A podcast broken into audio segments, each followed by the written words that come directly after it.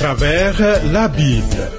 Une série d'enseignements tirés de la Bible préparée par le docteur Vernon Maggie du ministère Through the Bible, produit par Trans World Radio. Réalisation Abdoulaye Sango, présentation Marcel Mondiou-Do. Bonne écoute à tous.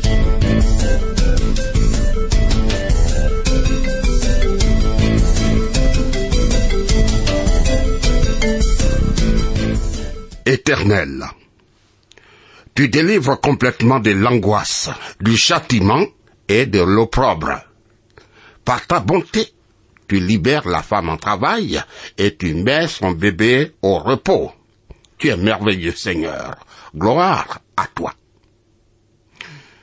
Thierry Rodrigue Dibi, mon assistant, se joint à moi pour te dire, une fois encore, joyeuse écoute, ami. Dieu nous interpelle souvent à travers les événements quotidiens, mais surtout, surtout à travers la Bible, sa parole révélée, si nous voulons bien la consulter. En effet, le Seigneur parle. Puisque sa parole suscite prise de conscience et de décision, perplexité, étonnement, interrogation et curiosité, sens-toi libre de nous appeler et de poser toutes les questions à propos de ce programme.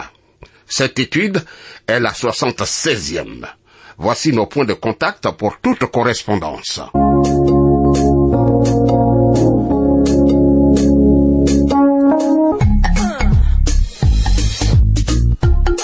À travers la Bible. À travers la Bible sur TWR. Vos commentaires et vos réflexions nous intéressent. Écrivez-nous à l'adresse suivante à travers la Bible 06 BP 21 31 Abidjan 06 Côte d'Ivoire. Téléphone 22 49 03 01. Email twr 21 31 yahoo.fr. Site www.twrafrica.org.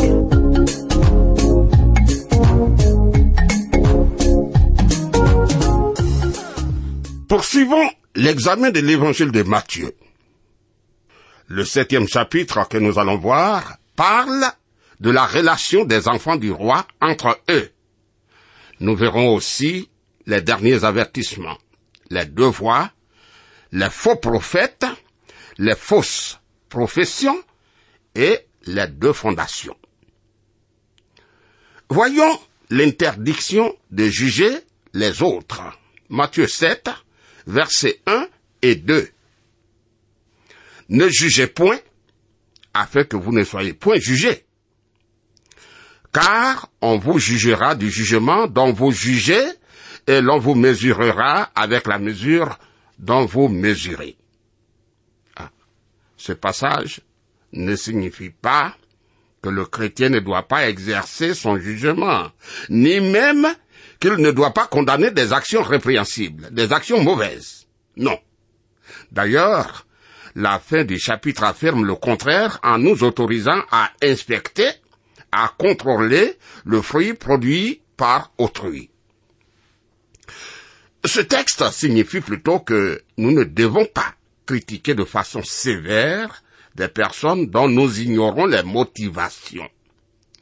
Celui qui juge les autres avec une sévérité injustifiée, dit Jésus, sera lui-même jugé avec sévérité par autrui. Matthieu chapitre 7, versets 3 à 5. Pourquoi vois-tu la paille qui est dans l'œil de ton frère et n'aperçois-tu pas la poutre qui est dans ton œil? Ou comment peux-tu dire à ton frère Laisse-moi ôter une paille de ton œil, toi qui as une poutre dans le tien? Hypocrite, ôte premièrement la poutre de ton œil, et alors tu verras comment ôter la paille de l'œil de ton frère. Voilà, l'apôtre ici représente l'esprit de critique. Lorsque notre vision est attirée par une telle attitude, nous ne sommes pas qualifiés pour juger les petits défauts des autres. Il vaut mieux aller nous occuper tout d'abord de notre propre faute afin de pouvoir nous occuper de celle des autres. Voyons le devoir du discernement. Matthieu chapitre 7, verset 6.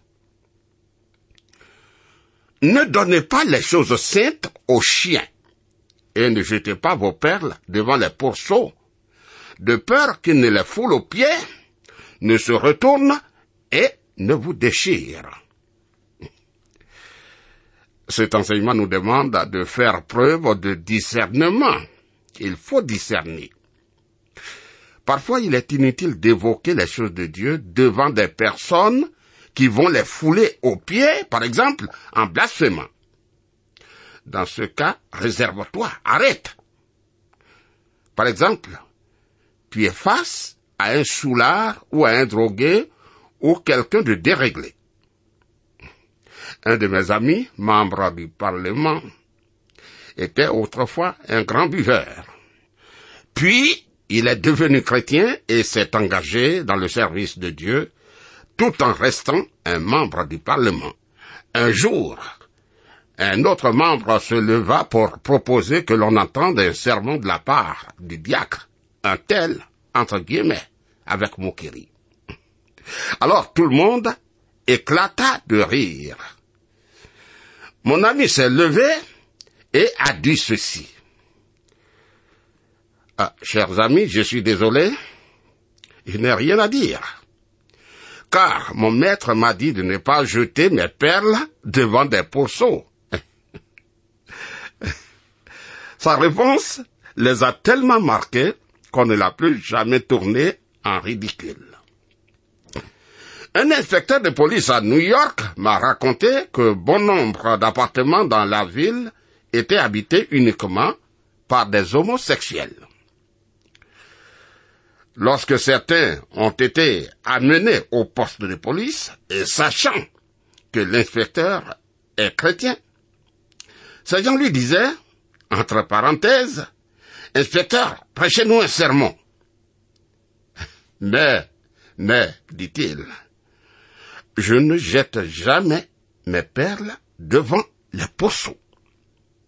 En d'autres termes, je sais quand et à qui prêcher pas à des gens qui refusent d'écouter. Tu vois, notre société comporte des pourceaux, entre guillemets, et des chiens. Jésus dit, d'une part, qu'il ne faut pas juger, et d'autre part, qu'il faut juger. Comment savoir ce qu'il convient de faire? Voyons la solution. La prière. Matthieu 7, versets 7 et 8. Demandez, et l'on vous donnera. Cherchez, et vous trouverez. Frappez, et l'on vous ouvrira. Car quiconque demande reçoit, celui qui cherche trouve, et l'on ouvre à celui qui frappe.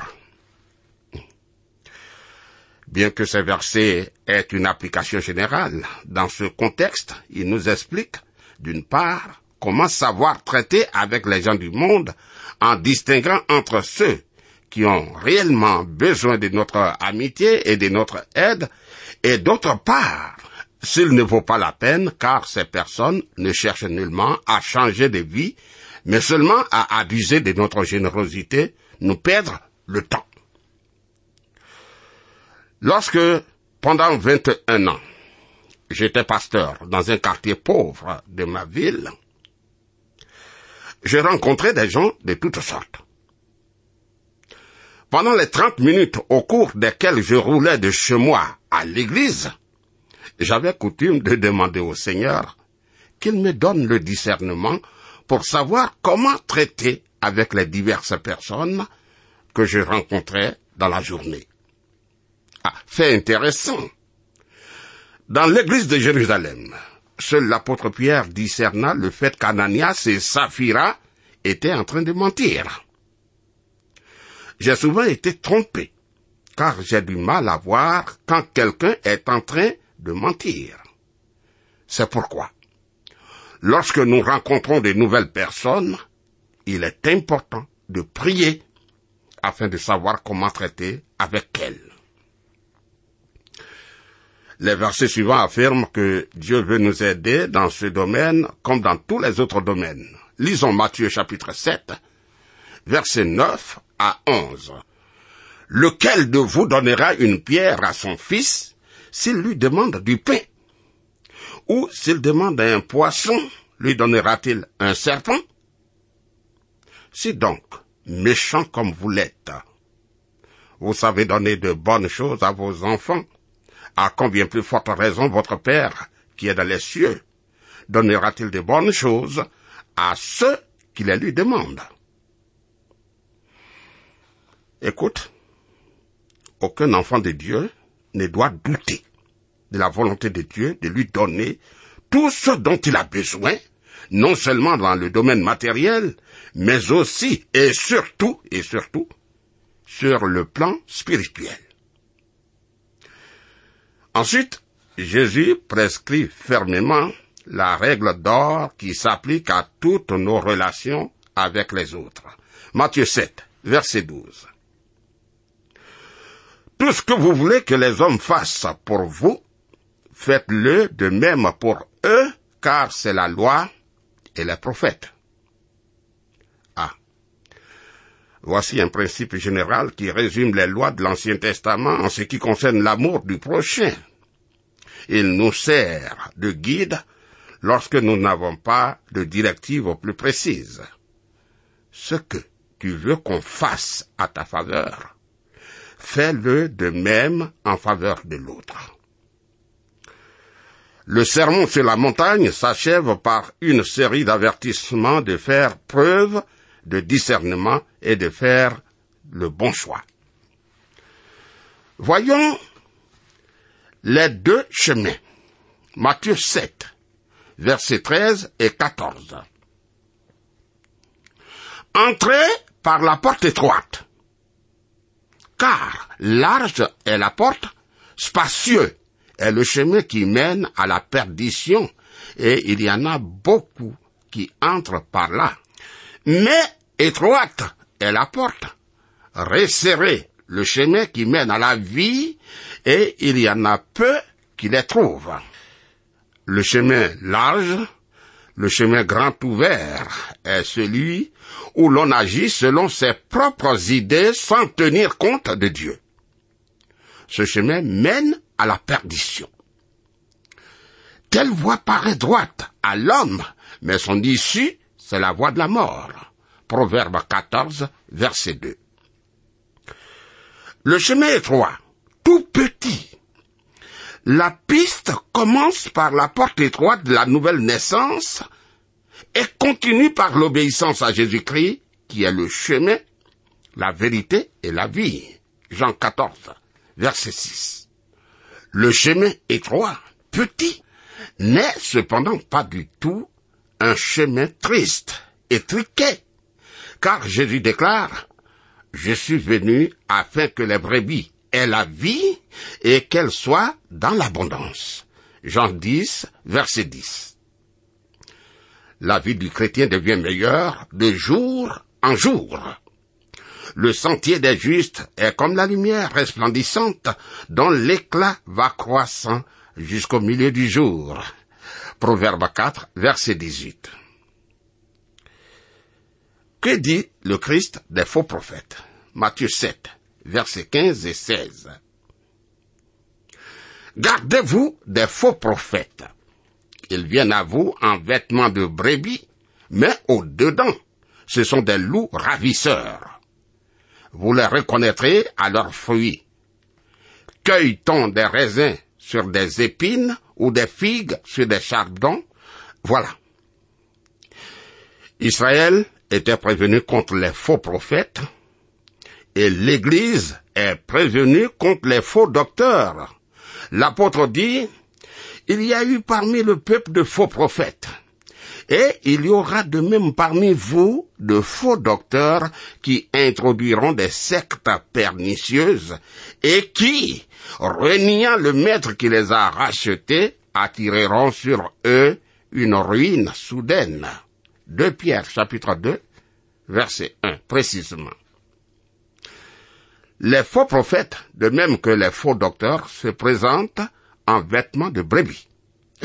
C'est-à-dire, ils paraissent à première vue de vrais chrétiens, mais ils sont extrêmement dangereux. Ce sont de dangereuses personnes.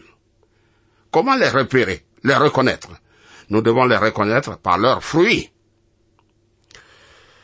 Matthieu chapitre 7, versets 17 à 20. Tout bon arbre porte de bons fruits, mais le mauvais arbre porte de mauvais fruits. Un bon arbre ne peut porter de mauvais fruits, ni un mauvais arbre porter de bons fruits.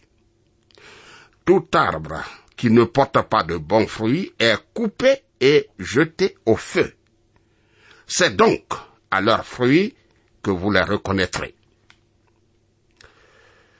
Si on peut se tromper à l'égard d'un arbre en ne voyant que ses feuilles, on ne le peut plus en regardant son fruit. De même, un faux prophète ou un faux docteur s'est trahi par le caractère de son enseignement et par son comportement. Il ne faut pas juger un homme uniquement sur la base de ce qu'il dit à son propre sujet. Voyons les fausses professions. Matthieu chapitre 7 verset 21. Ceux qui me disent, Seigneur, Seigneur, n'entreront pas tous dans le royaume des cieux, mais celui-là seul qui fait la volonté de mon Père qui est dans les cieux. Voilà. Tous ceux qui se réclament de Jésus, qui prétendent avoir le sermon sur la montagne pour religion et vivre selon la règle d'or, ne sont pas tous forcément chrétiens. Aucun n'est sauvé s'il ne se reconnaît pas pécheur et s'il ne se confie pas en Jésus-Christ pour le pardon de ses péchés. Matthieu chapitre 7 versets 22 et 23. Plusieurs me diront ce jour-là, Seigneur, Seigneur, n'avons-nous pas prophétisé par ton nom? N'avons-nous pas chassé des démons par ton nom?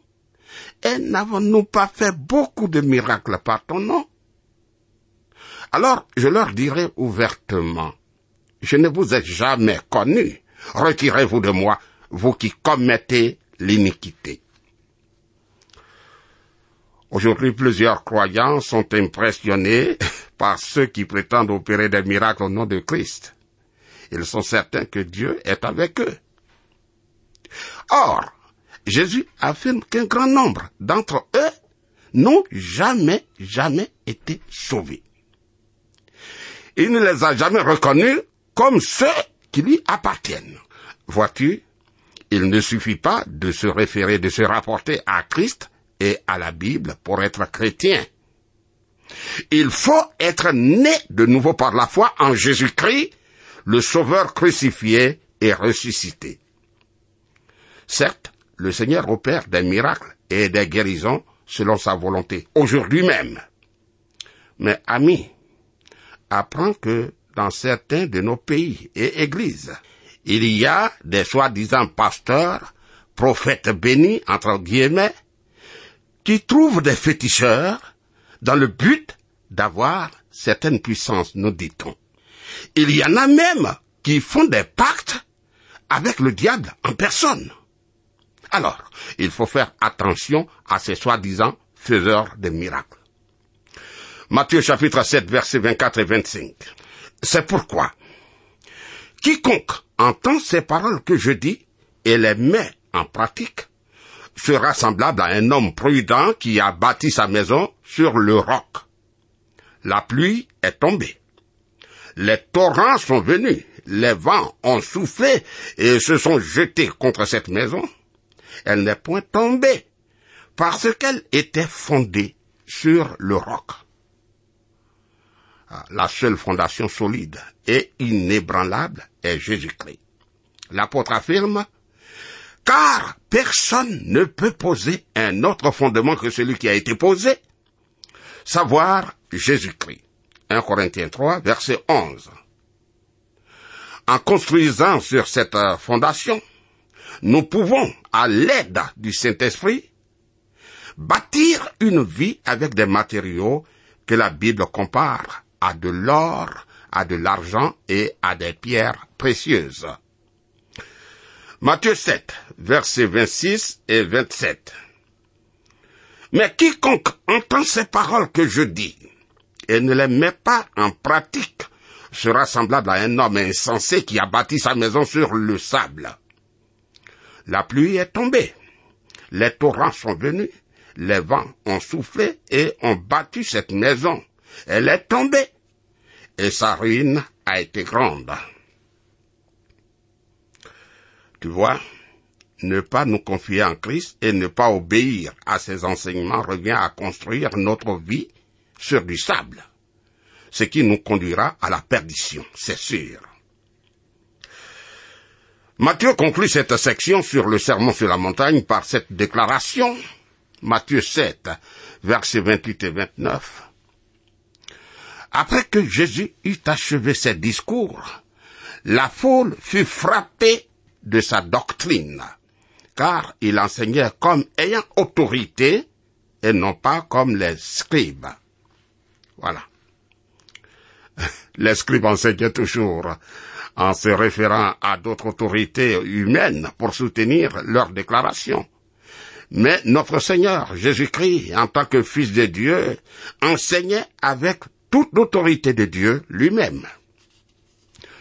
Nous ne devons prêter aucune attention à ceux qui énoncent des théories purement humaines, mais au contraire croire et proclamer uniquement des vérités tirées de la parole de Dieu, vérités qui ont fait leur preuve dans notre vie et dans celle de tous ceux qui sont venus à Jésus-Christ par la foi. Jetons un regard lointain sur le serment sur la montagne. Amis, comme nous l'avons vu, beaucoup de personnes considèrent le serment sur la montagne comme une règle de vie à suivre afin d'être chrétien. Une telle idée revient à dire que nous pouvons être sauvés par l'obéissance à la loi de Dieu. Or, or, la Bible insiste que nul ne peut être sauvé en obéissant à la loi de Dieu, car tous, sans exception, ont désobéi à sa loi.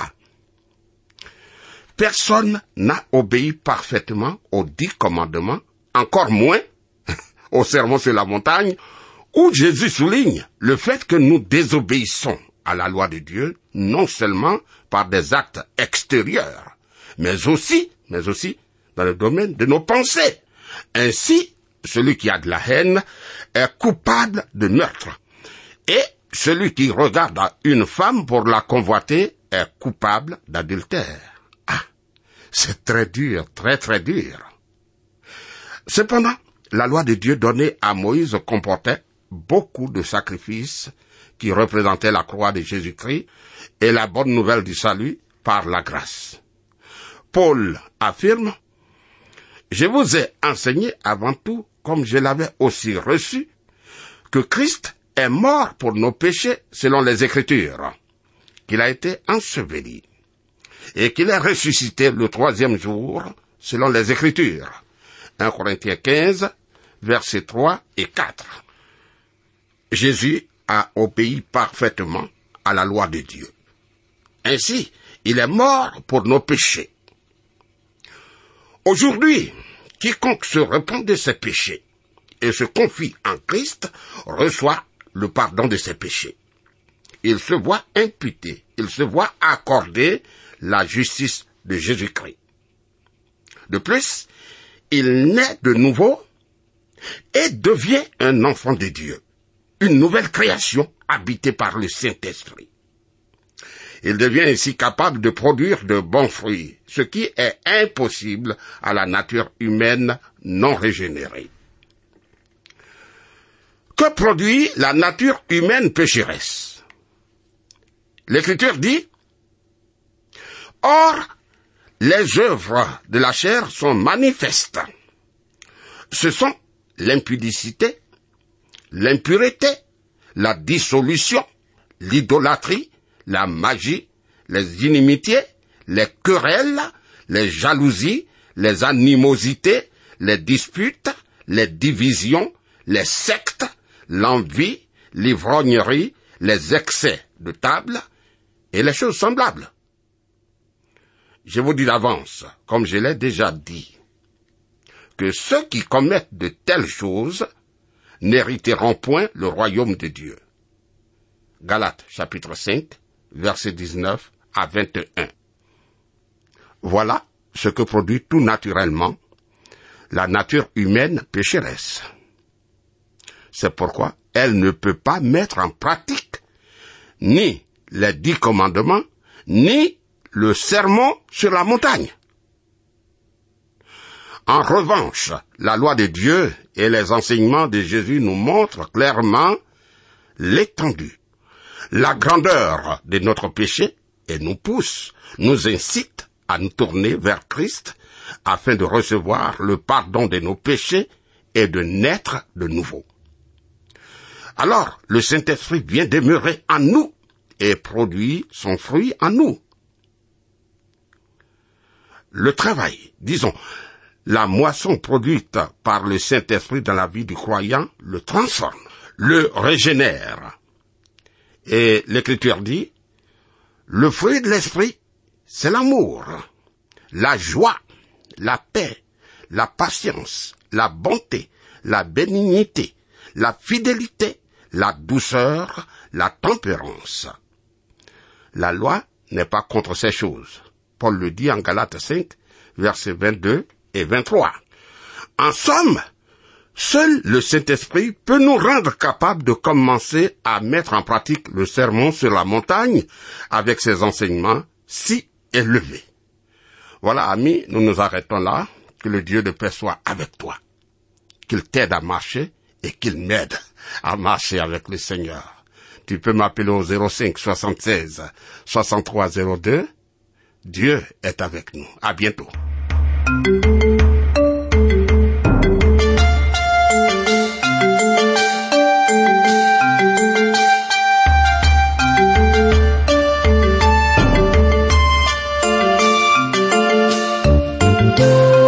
Vous venez de suivre le programme À travers la Bible, un enseignement du docteur Vernon Magui du ministère Through the Bible, une production de Trans World Radio. Pour tout contact, écrivez-nous à l'adresse suivante. À travers la Bible, 06, boîte postale 21 31, Abidjan 06, Côte d'Ivoire. Je répète, à travers la Bible, 06, boîte postale 21 31, Abidjan 06, Côte d'Ivoire. Téléphone 22 49 03 01. Je dis bien 22 49 03 01. Que Dieu vous bénisse.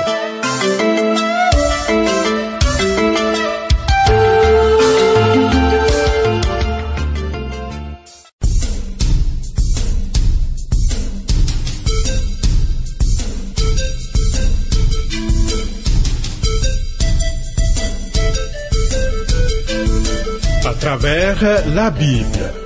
Une série d'enseignements tirés de la Bible, préparés par le docteur Vernon Magui du ministère Through the Bible, produit par Trans World Radio.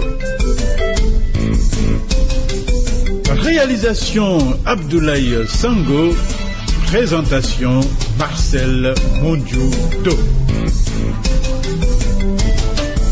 Bonne écoute à tous.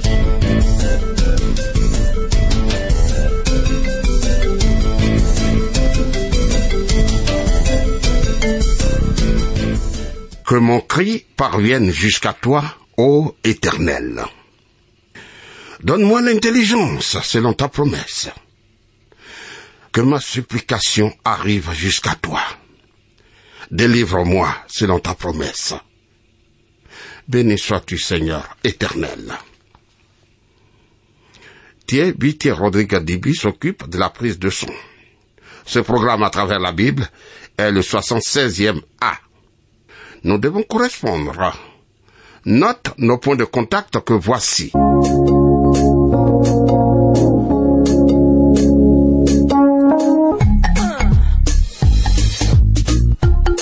À travers la Bible.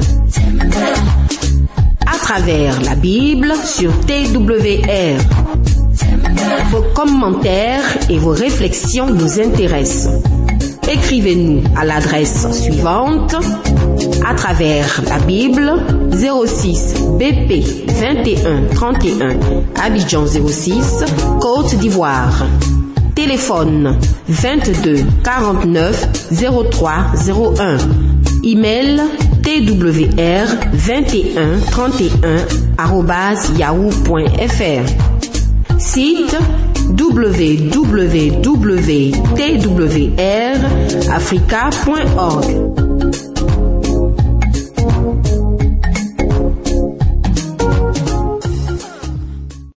Avant de poursuivre l'étude de l'Évangile selon Matthieu, je propose que nous revenions sur le message du Seigneur du chapitre 5 au chapitre 7 appelé solennellement le sermon sur la montagne. Le Seigneur a très souvent répété ces vérités. Luc, dans son évangile, a rapporté une partie de ce sermon qui est conservé pour notre instruction aujourd'hui. Pour bien le comprendre et bien l'interpréter, il faut éviter deux extrêmes.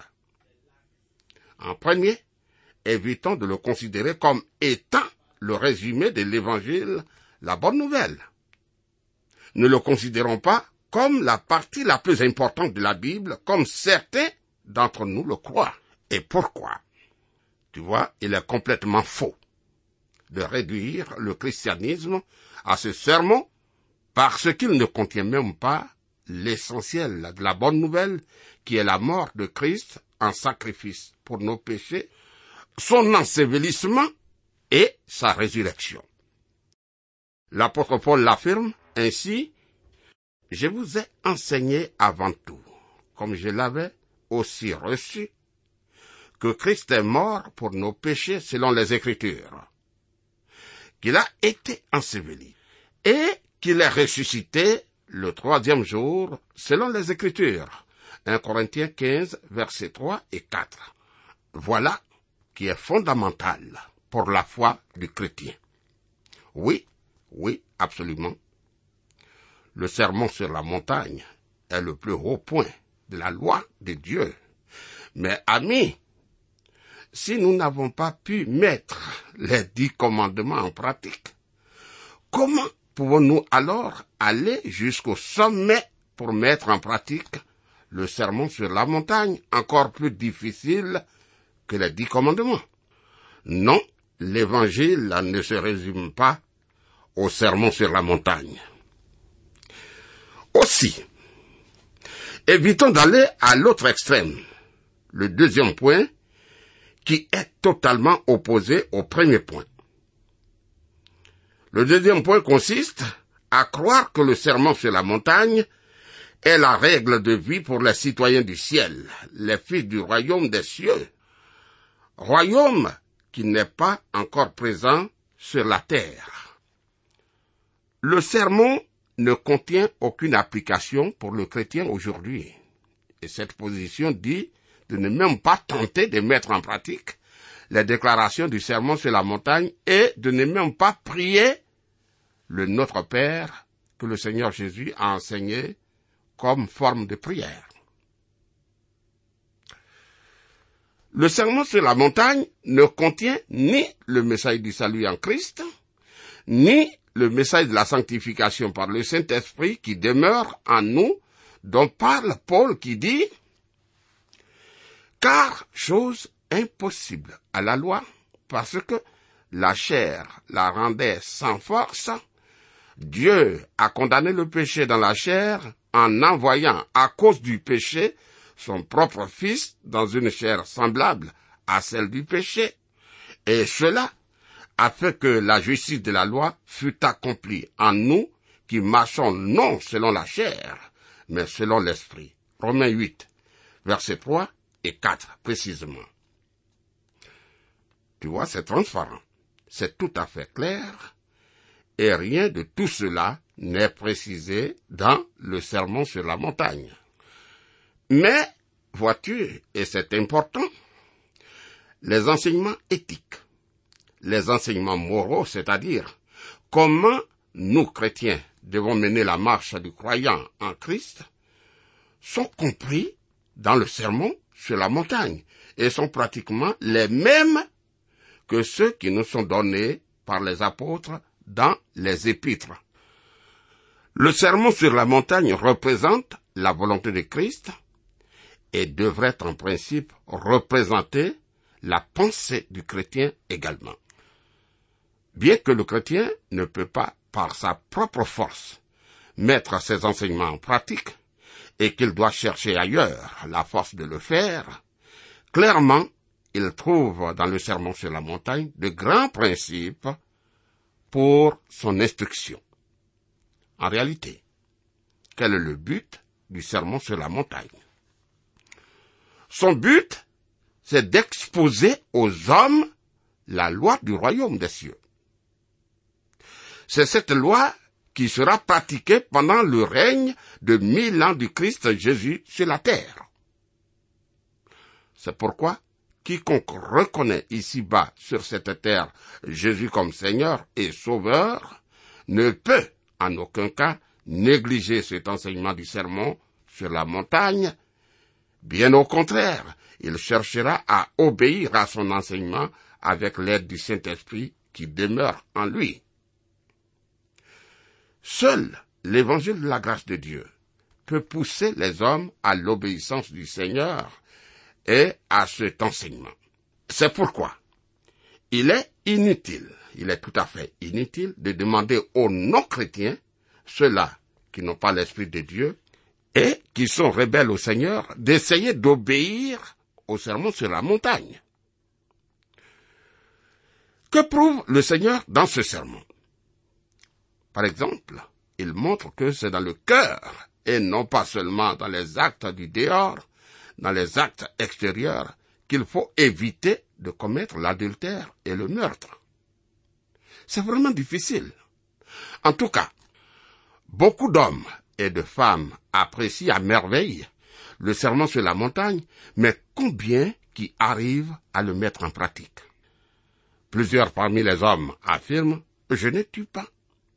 Je donne avec générosité, je prie, je jeûne même, donc je suis bon et en accord avec le sermon sur la montagne. D'accord. Mais est-ce que c'est vrai? Le Seigneur dit que si tu regardes une femme pour la convoiter, tu as déjà commis un adultère. Et qu'en dis-tu? N'est-ce pas violer le sermon sur la montagne? Christ a commencé ce sermon en donnant le caractère des citoyens du ciel.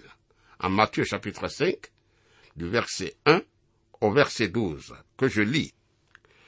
Voyant la foule, Jésus monta sur la montagne, et après qu'il se fut assis, ses disciples s'approchèrent de lui. Puis, ayant ouvert la bouche, il les enseigna et dit, Heureux les pauvres en esprit, car le royaume des cieux est à eux. Heureux les affligés, car ils seront consolés. Heureux les débonnaires, car ils hériteront la terre. Heureux ceux qui ont faim et soif de la justice, car ils seront rassasiés. Heureux les miséricordieux, car ils obtiendront miséricorde. Heureux ceux qui ont le cœur pur, car ils verront Dieu. Heureux ceux qui procurent la paix, car ils seront appelés fils de Dieu. Heureux ceux qui sont persécutés pour la justice, car le royaume des cieux est à eux. Heureux serez-vous lorsqu'on vous outragera qu'on vous persécutera et qu'on dira faussement de vous toutes sortes de mal à cause de moi. Réjouissez-vous et soyez dans l'allégresse, parce que votre récompense sera grande dans les cieux, car c'est ainsi qu'on a persécuté les prophètes qui ont été avant vous. Ensuite, Jésus a parlé de l'injure, de l'offrande et du pardon. Voyons Matthieu chapitre 5, versets 21 à 26. Vous avez entendu qu'il a été dit aux anciens, tu ne tueras point. Celui qui tuera mérite d'être puni par les juges. Mais moi, je vous dis que quiconque se met en colère contre son frère puni par les juges, que celui qui dira à son frère Raka mérite d'être puni par le Sanhedrin, et que celui qui lui dira insensé mérite d'être puni par le feu de la géhenne. Si donc tu présentes ton offrande à l'autel, et que là, tu te souviennes que ton frère a quelque chose contre toi, laisse là ton offrande devant l'autel, et va d'abord te réconcilier avec ton frère, puis viens présenter ton offrande. Je te le dis en vérité, tu ne sortiras pas de là que tu n'aies payé le dernier cadran. Voilà. Ensuite, il parle de la convoitise, de l'adultère et du divorce. Nous devrions revoir toutes ces formes. Matthieu chapitre 5, versets 27 à 32. Vous avez appris qu'il a été dit, tu ne commettras point d'adultère. Mais moi, je vous dis que quiconque regarde une femme pour la convoiter a déjà commis un adultère avec elle dans son cœur. Il a été dit que celui qui répudie sa femme lui donne une lettre de divorce. Mais moi, je vous dis que celui qui répudie sa femme, sauf pour cause d'infidélité, l'expose à devenir adultère, et que celui qui épouse une femme répudiée commet un adultère. Et puis, le Christ dit d'aimer les ennemis, ce qui est difficile également. Matthieu chapitre 5, versets 43 à 48. Vous avez appris qu'il a été dit, tu aimeras ton prochain et tu haïras ton ennemi. Mais moi, je vous dis, aimez vos ennemis. Bénissez ceux qui vous maudissent. Faites du bien à ceux qui vous haïssent et priez pour ceux qui vous maltraitent et qui vous persécutent, afin que vous soyez fils de votre Père qui est dans les cieux.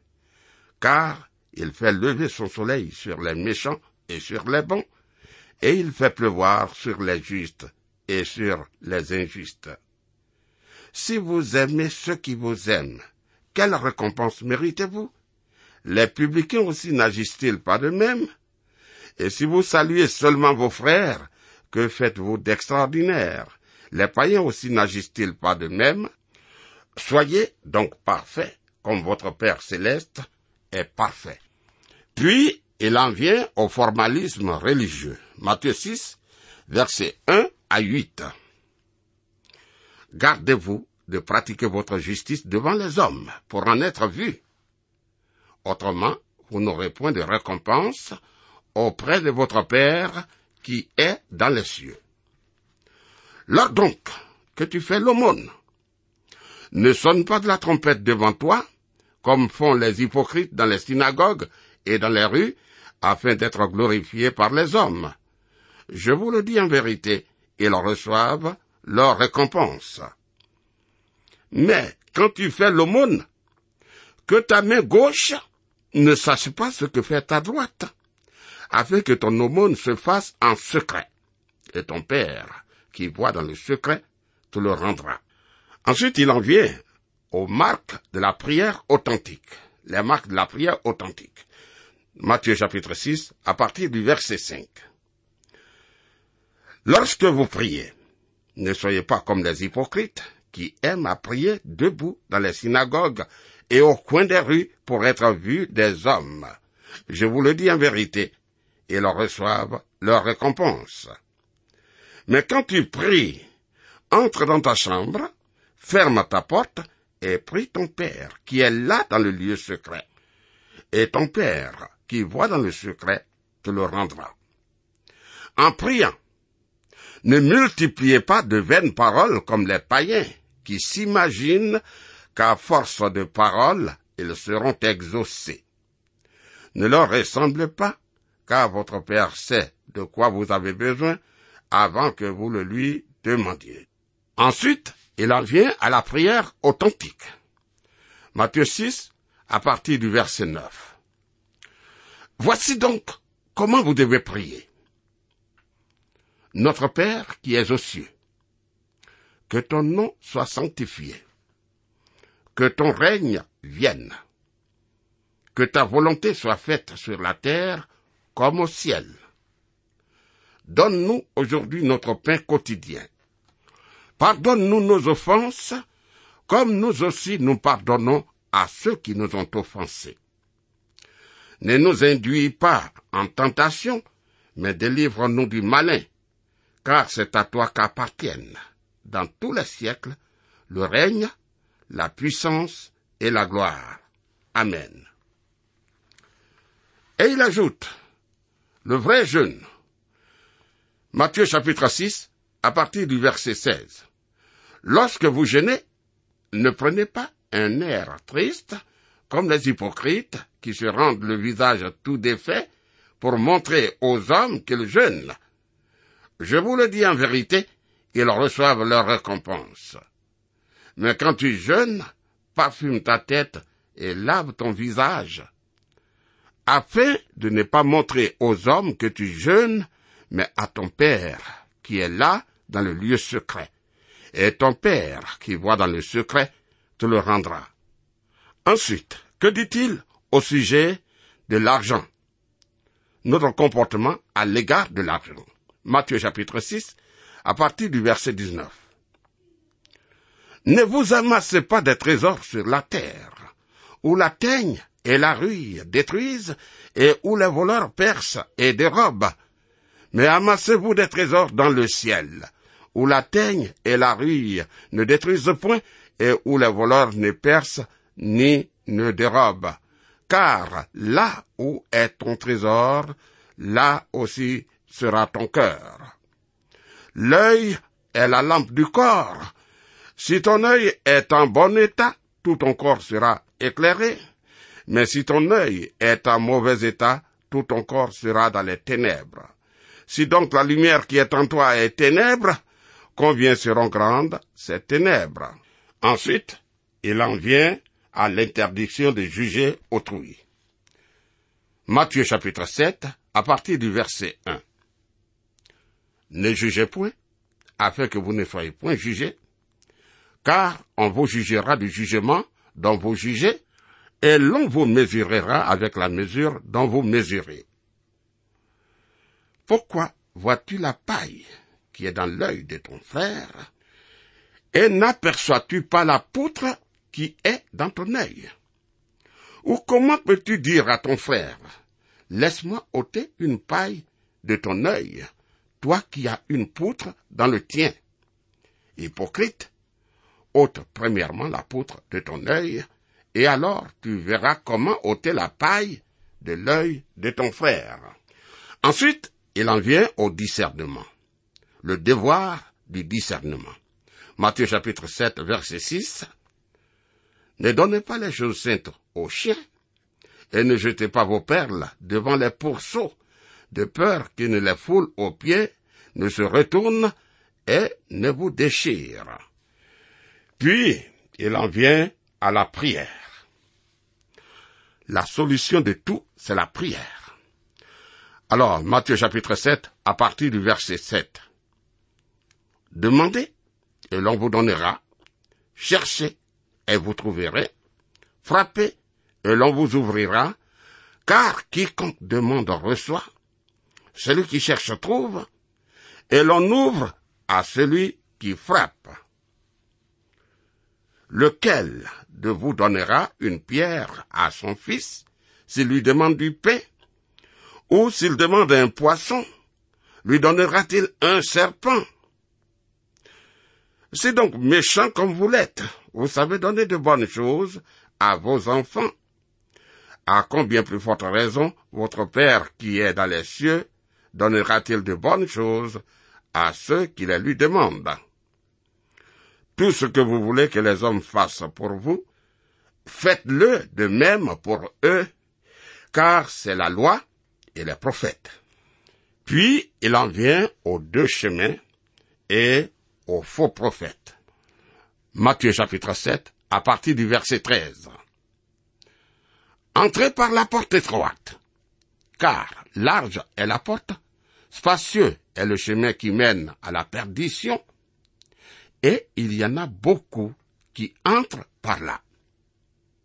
Mais étroite est la porte, resserré le chemin qui mène à la vie, et il y en a peu qui les trouvent. Gardez-vous des faux prophètes. Ils viennent à vous en vêtements de brebis, mais au-dedans, ce sont des loups ravisseurs. Vous les connaîtrez à leurs fruits. Cueille-t-on des raisins sur des épines ou des figues sur des chardons? Tout bon arbre porte de bons fruits, mais le mauvais arbre porte de mauvais fruits.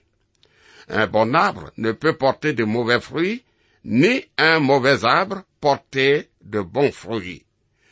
Tout arbre qui ne porte pas de bons fruits est coupé et jeté au feu.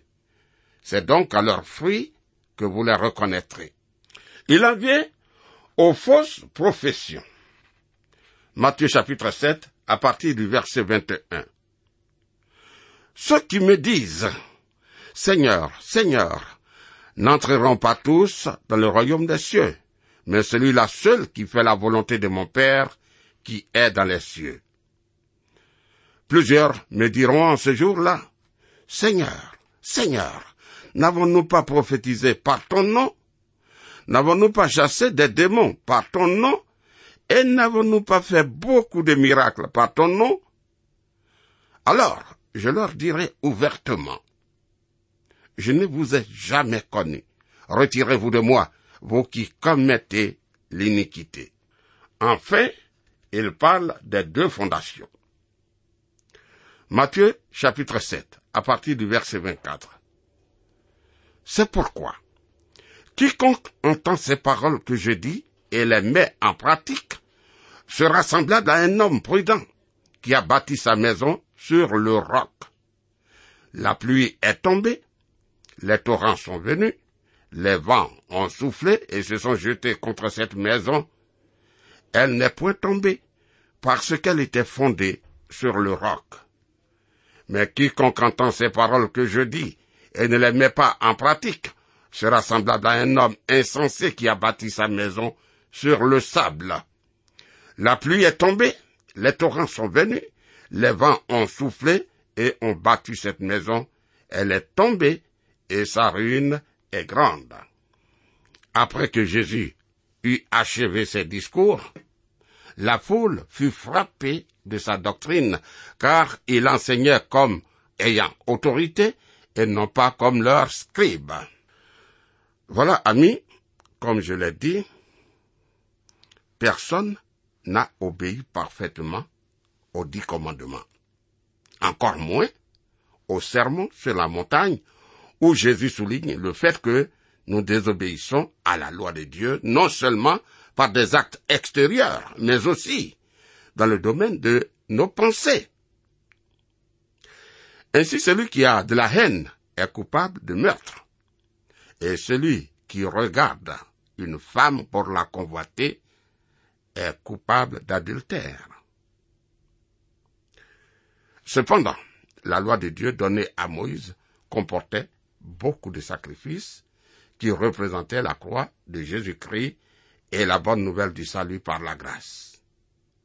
Et Paul nous dit, je vous ai enseigné avant tout, comme je l'avais aussi reçu, que Christ est mort pour nos péchés selon les Écritures, qu'il a été enseveli et qu'il est ressuscité le troisième jour selon les Écritures. 1 Corinthiens chapitre 15 versets 3 et 4. Jésus a obéi parfaitement à la loi de Dieu. Ainsi, Christ est mort pour nos péchés. Aujourd'hui, quiconque se repent de ses péchés et se confie en Christ reçoit le pardon de ses péchés. Il se voit imputer, accorder la justice de Christ. De plus, il naît de nouveau et devient un enfant de Dieu, une nouvelle création habitée par le Saint-Esprit. Il devient ainsi capable de produire de bons fruits impossibles à la nature humaine non régénérée. Seul le Saint-Esprit peut nous rendre capables de commencer à mettre en pratique le serment sur la montagne avec ses enseignements si élevés. Alors que le Saint-Esprit déborde en nous et que nous fassions l'œuvre de Dieu pour mettre la parole de Dieu en pratique. Tu peux m'appeler au 05 76 63 02. Dieu est avec nous. À bientôt.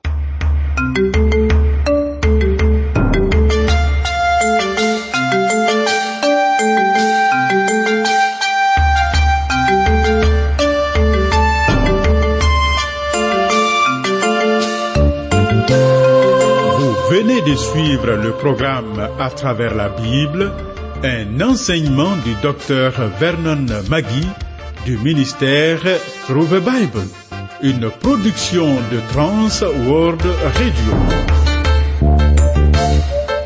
Pour tout contact, écrivez-nous à l'adresse suivante. À travers la Bible, 06, boîte postale 2131, Abidjan 06, Côte d'Ivoire. Je répète, à travers la Bible, 06, boîte postale 2131, Abidjan 06, Côte d'Ivoire. Téléphone 22 49 03 01. Je dis bien 22 49 03 01. Que Dieu vous bénisse.